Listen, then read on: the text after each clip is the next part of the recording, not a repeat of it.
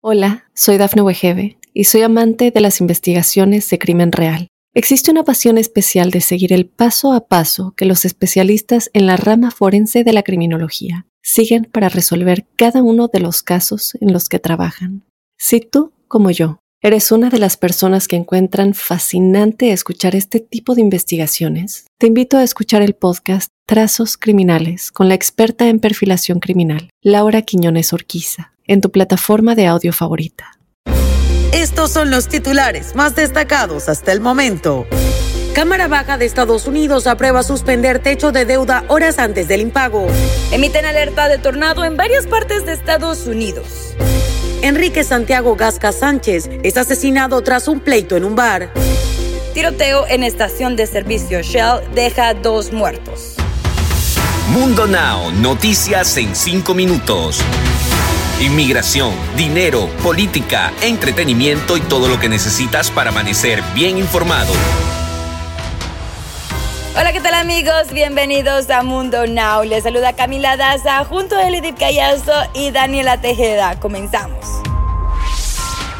Mientras continúan trabajos de recuperación y rescate del más de centenar de personas desaparecidas tras los tornados que asolaron varios estados en Estados Unidos, dan la peor noticia y emiten advertencias para este miércoles. Los trabajos continuaban este martes con el anhelo de que la cifra de muertos no supere los 88 actuales el gobernador de Kentucky, Andy Beshear, cuyo estado fue el más afectado por la treintena de tornados que tocaron la tierra el viernes, informó este martes que en las últimas horas el número de fallecidos en su región se mantiene inalterado en 74.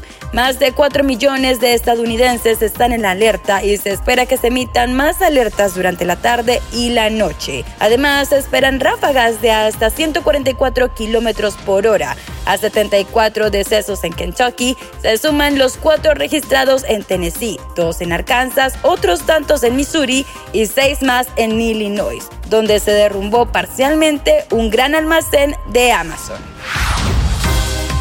El Congreso de Estados Unidos evitó un catastrófico impago de deuda en la madrugada de este miércoles, luego de que las mayorías demócratas en ambas cámaras votaron a favor de enviar al presidente Joe Biden un incremento de 2.5 billones de dólares en el límite de deuda nacional frente a la férrea oposición republicana. Al final de una jornada maratónica, la Cámara de Representantes dio su aprobación definitiva a la legislación a primera hora, en una votación que se ajustó casi a la disciplina de partido por 200 221 votos a favor y 209 en contra, desactivando el volátil asunto hasta después de las elecciones de mitad de legislatura de 2022.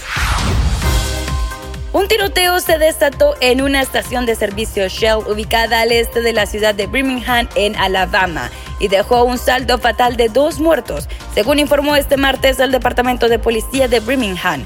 En horas de la tarde, la policía de Birmingham respondió a una llamada de emergencia por disparos fuera de una estación de servicio Shell ubicada en la cuadra de 3800 en It's Lake Boulevard. Los reportes también adelantaban que había por lo menos una persona herida en el lugar. Un hombre hispano identificado como Enrique Santiago Gasca Sánchez fue asesinado a balazos por un muchacho en un bar de Texas en medio de un pleito en un bar. Los agentes de la División de Homicidios del Departamento de Policía de San Antonio detuvieron a Brian González y a su madre Flor Salazar como presuntos asesinos de Gasca Sánchez. Un adolescente de 15 años, el otro hijo de Flor Salazar, también está detenido en relación al homicidio del hombre de 37 años de edad. Y ahora es momento de que se pongan al día conmigo con las noticias más actuales en el mundo del entretenimiento. Yo no me fui. El estilista y experto en moda, Yomari Goizo, sorprende a través de su podcast al revelar la verdad del porqué de su salida del programa matutino de Univisión, Despierta América, y cuenta que en realidad él nunca se quiso ir, sino más bien fue a petición de los de arriba que se fuera. Goizo comentó que su salida del programa de Despierta América no se debía a él, sino más bien se trataba de un requerimiento que los altos mandos de la cadena pidieron fue una decisión de arriba, como dicen en la televisión. En otras noticias, el pasado 9 de diciembre se cumplieron nueve años del trágico accidente que le arrebató la vida a la intérprete Jenny Rivera, y como parte de su aniversario, el hermano menor de la cantante Juan Rivera compartió una serie de videos inéditos del lugar donde falleció su hermana. No ha sido nada fácil, ha sido muy difícil estos nueve años. Y recordar así en familia a mi hermana, lugar en donde ella estuvo, este sitio me ha hecho recordar sentimientos que aún llevo guardados. Les comparto este material inédito y espero disfruten hoy, recordando así a Jenny Rivera, compartió Juan en Instagram. Deportes.